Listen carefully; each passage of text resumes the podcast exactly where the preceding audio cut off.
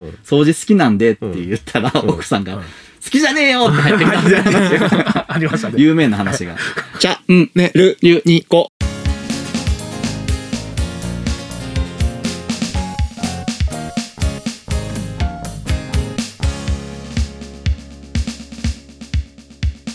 そうですね。やっぱ家事とかしてると、やっぱ気づきっていうのは多いですね。そうそうそうねあるあるはい。うん。あ、ちびちゃんいつもこう背もたれしてるから、あここはちょっと措置しとこうああわかるとですね。わかるうんうん。うん、そういう気づきを与えてくれるってなるんで、うん。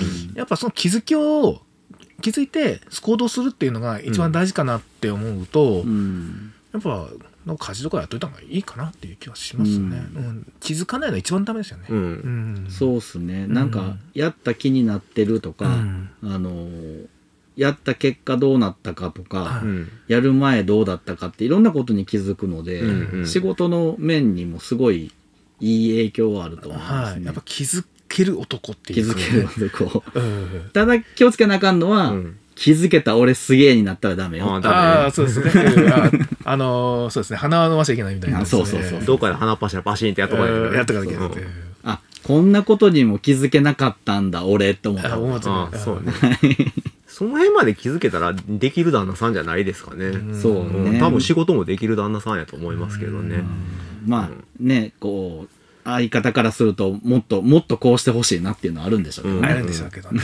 あるある。うん。ふと思ったのが、その、奥様方にですね、うん。なぜ旦那教育をしなきゃいけないんだみたいなことを考える人もいらっしゃるとしたときに、それについてはどうお答えしますか？うーん。あの、うち男の子が二人いるんですけど、はい。高校生ですけど、うん。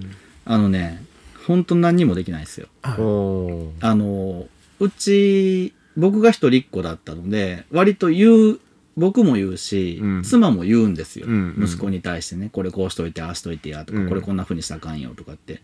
やけど、うん。できないんですよ。できないっていうと、彼らが傷つくけど、やらない。うん、やっぱりね、気づかないっていうか、まあ、ゴミほっといて、ね、うんうん。ゴミの日にゴミ出しといてって言った時に、うん。そのゴミを出すんですけど、うん。その後ゴミ袋を補充しないとか。ああーはいはいはいはい。これだからゴミ捨てては達成されてるじゃないですか。うんうん。でも、いや、捨てたらゴミ袋なくなんねんからうん、その後はゴミ袋つけといてよって思うじゃ。うん。んこれができなかったりね。今ちゃんとできるようになったんですよ。でも男の子って、どうもそういう毛がちょっとある気がする。あると思ああ、なるほど。男の、男という脳みそ自体がそうな気がする。そういう人多いかもしれない。うんうん言われたらそれはちゃんとできるけど、うんそれをやったことによるプラスの仕事っていうのに気づかない。番組がいいなと思ったらフォローしてね。公式ブログができました。インスタ、ツイッター、YouTube、ノートも見てね。だからそこに関して、教育、一種の教育ですよね。うんうんこれはやった後に絶対これが発生してくるから、ここもちゃんとやっといてねっていうのを言わないと、うん。男っていう動物は分かんない人が多いんかもしれないですね。ような気がしますね。うん。それはやっぱ男性に多い気がする。あうん。もちろん女性でそういうとこに気づく人の割合は多いと思うけど、うん。女性でも気づかない人もうん。一部いらっしゃると思いますけど、うん。うん男女比の割合で考えると男性にその傾向が強い気がする。うんそうですね。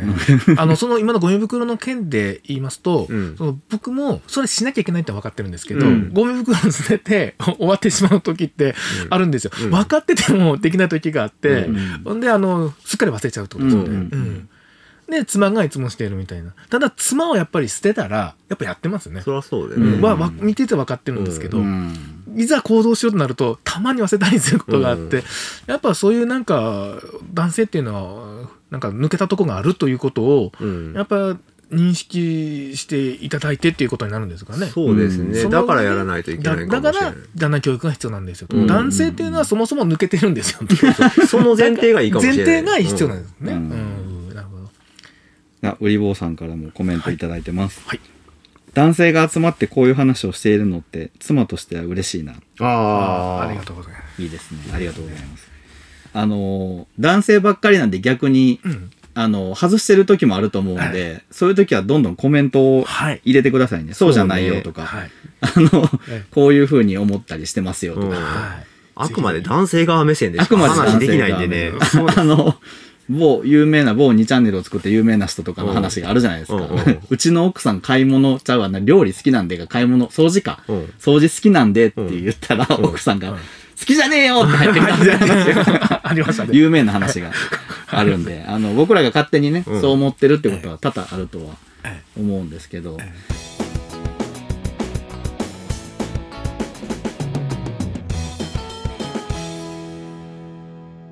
ただちょっとね、その僕らがこういう、あの、ことを話そうかなと思った時にですね、うん。その、まあ、こう男性側の気持ちをやっぱちょっと代表して、うんうん。こうやって言ってもらえると気持ちよくやれるんだけどな、みたいなことも聞いてほしいっていうのがあって、うんうんうんで、そこがお互いうまくいけば、うん。家庭もうまくいくし、うん。うん家庭がうまくいけば仕事もうまくいくじゃん、みたいなうんうん。論法があって、うん。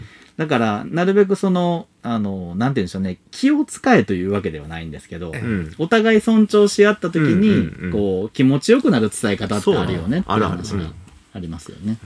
だからそこを一生懸命考えれるのは、うん。やっぱし相手のことが好きなんやからかそれな前提ですよ、前提として。なるほど、なるほど。好きっていうのと、やっぱりこう、尊重してるパートナーとして認めてる人間としてねうん、それが大事だと思いますね。ううん。んそこにつながっていくと思うんで、なるべく、こう、どう、どう言ってあげたら、うれ、喜ぶかなっていうのを考えるのは大事で、でそれは仕事も一緒やと思う。めっちゃど一緒ですよどうやったらお客さんに喜んでもらえるかって。でも自分たちが無理するのは違うから、うん。自分たちも無理せずに、えー相手が喜んでもらえる最大の方法、最大公約数ってどこっていう、それを探すのが、まあ愛なんかなっていう気はしますね。ウィンウィンに持っていけるかどうかですよね。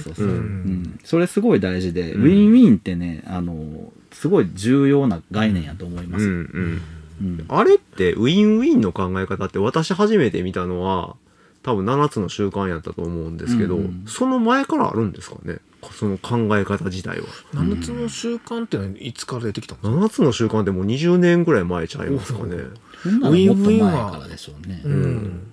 うんその考え方自体はあったけども、うんその書籍というか論法としてうんこういう概念でこういうふうにしたらできますよってちゃんとまとめたのが7つの習慣なのかな。うーん。ただ日本には三方よしっていう考え方がありますね、もともとね。あれウィンウィンウィンなんで。そうです だから概念としてはあって、ウィンウィンという言葉が伝わってるのが7つの習慣からかもしれないですね、広がったのがそこからか広がな。ったのがうんだから夫婦間でもウィンウィン絶対あると思うんですよ。でしょう。ううんんっていうか夫婦間はね、結構あると思います。うんうん。だそこを考えずに、もう特にね、その、亭主関白な旦那さんであればあるほど、うん自分のウィンはまず考えるけど、それしか考えてない人もいるけどね。うん相手のウィンっていうのを、あんまりこう、重きを置いてないパターンが多いから、うん。やっぱそこを考えれるようにはなった方